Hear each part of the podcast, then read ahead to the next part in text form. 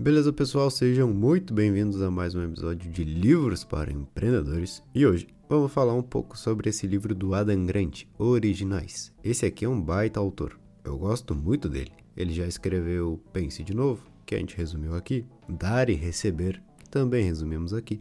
Enfim, os livros dele são bem legais e hoje espero te ajudar com alguma ideia. Não posso deixar de falar também sobre nossa missão de mostrar ao brasileiro a verdade sobre os livros, como crescer com eles, como usar os livros e acabar entrando aí no 1% dos profissionais que desempenham acima da média. Se quiser saber mais, clica no link aqui na descrição. Beleza. Originais, quem são eles?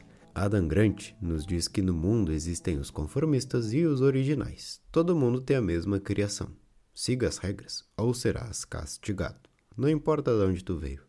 Toda criança tem medo de ser diferente. E, claro, por instinto, queremos pertencer a algum lugar. Qual o problema aí?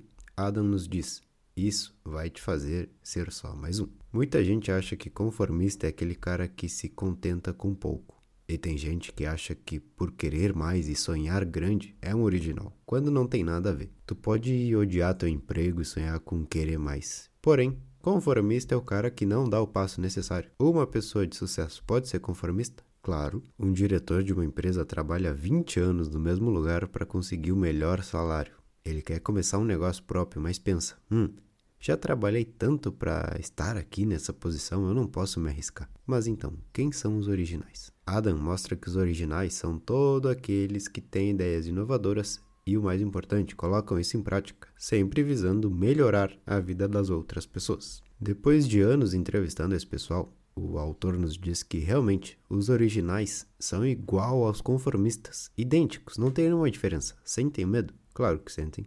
Sentem inseguros? Claro que sentem. Preferem um valor garantido no final do mês? Claro. Mas então, o que, que difere um do outro? Bom, eles sabem que se arriscar faz parte, mas se arrepender, não. Vou falar de novo porque eu gostei dessa frase. Se arriscar faz parte, se arrepender, não. Então temos duas pessoas que são iguais. As duas querem mais e sabem que podem impactar o mercado com alguma coisa. Mas uma fecha os olhos, aguenta as incertezas e faz mesmo assim, e o outro não. Entendendo essa diferença, vamos às ideias principais do livro. Primeiro, quantidade é igual a qualidade. Aqui a gente tem que entender algo. Faz alguma coisa, analisa o resultado, vê o que, que tu pode fazer diferente e faz de novo.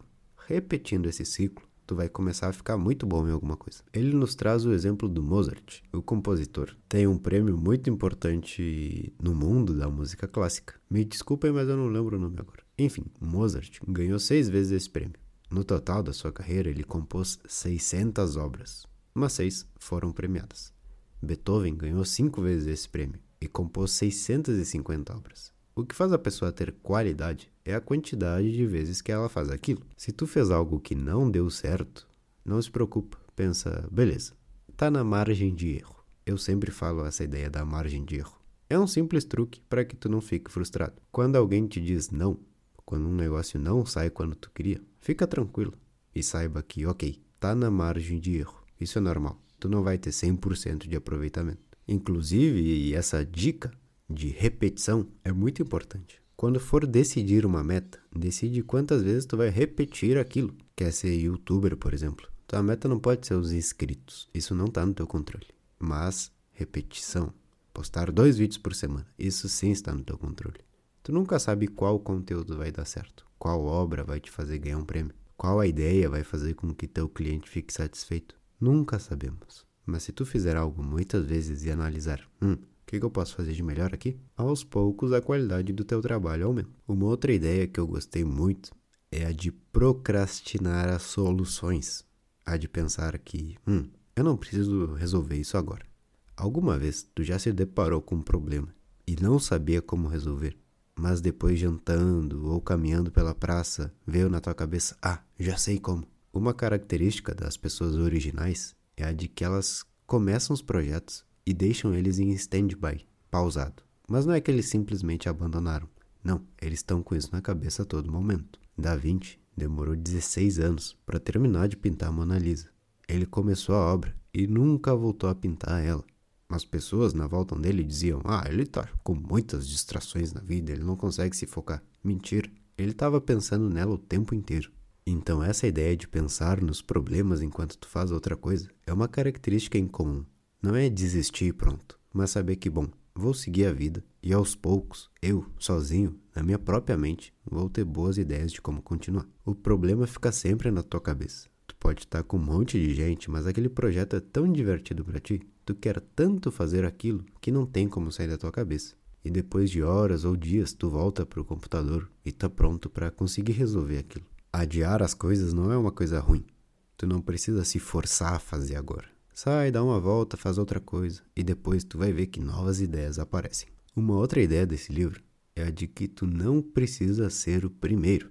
Lembram que a gente falou do resumo Roube como um artista? Gênios não são uma ilha no meio do nada onde simplesmente, opa, surgiu uma ideia. Não, claro que não. São pessoas normais, igual a ti e a mim, mas o que acontece? Normalmente eles pegam coisas que já existem e mudam não é nem mudar, mas juntar. A Netflix parece uma baita inovação, certo? Mas eles existem há muitos anos. No boom da internet, muitas pessoas ficaram bilionárias, juntando duas coisas. Algo que já existe, só que online. Uma plataforma de pagamento, só que online. Uau! Uma plataforma de reservar hotéis, só que online. Uau! Uma locadora de filmes, só que online. Uau! Vamos pedir táxis, só que online. Uau!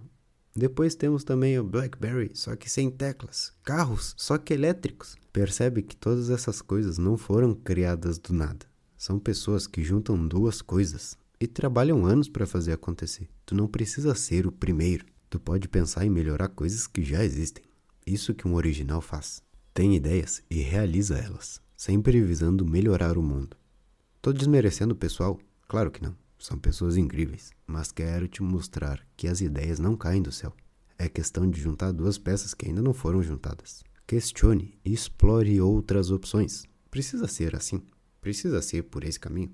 Um bom exercício é de tu analisar tudo e se perguntar se pode ser diferente. Esse microfone aqui pode ser maior, pode ser menor, pode ser mais caro, mais barato. Grandes ideias surgem de pequenos questionamentos. Próxima ideia que destaquei aqui desse livro é a de ter segurança para se arriscar pessoas se arriscam na vida? Claro, é necessário. Mas se tu tem uma pequena segurança por trás, tu pode pisar um pouco mais fundo. Esse pessoal que sai de Harvard não é como tu pensa. A gente tem essa ideia de que ah, ele abandonou a faculdade, mas não é bem assim.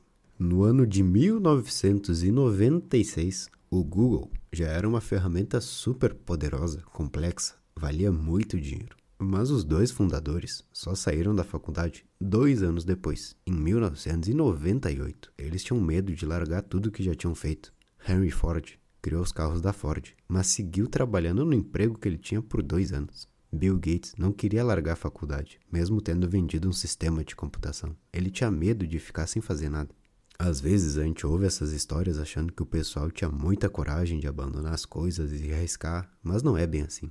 Eles tinham medo de perder o que estava garantido, o seguro, e eles sentiam que, bom, eu posso me arriscar muito com esse projeto aqui, porque se der errado, eu já tenho um emprego, uma carreira, enfim. Se arrisca, vai com tudo, cobra mais caro, seja mais ousado. Não acha que por ter um emprego tu não tem tempo ou tem que largar ele. Claro que não. Qual que é o problema das pessoas? Elas consideram diversão perda de tempo. Sair, gastar dinheiro, alguns fazem festas, outros não sabem dizer não aos convites. Não existe nada mais divertido do que abaixar a cabeça e trabalhar no teu projeto. E o melhor, quando os resultados aparecem, explora tuas singularidades. Começa algo que seja importante para ti, enquanto tu tenha que fazer essas coisas que são mais chatas. Porém, te fazem sentir seguro. Tu pode se arriscar ao máximo nos teus projetos, porque tu tá mais ou menos seguro e já pensou se der certo. O que, a gente viu aqui nesse livro então? Primeiro, a quantidade e a repetição vão fazer com que tu melhore. Depois, ao se deparar com uma questão difícil ou um problema, dá um tempo. Vai dar uma volta, fica com isso na cabeça que tu vai ver como as ideias florescem. Também é importante saber que os originais nem sempre são os primeiros. Às vezes eles juntaram duas peças que ainda não tinham sido juntadas. E por último, essa questão da segurança para se arriscar. E beleza, pessoal, esse foi o episódio de hoje. Originais do Adam Grant. Espero que tenham gostado e nos vemos em uma próxima de Livros para Empreendedores. Valeu!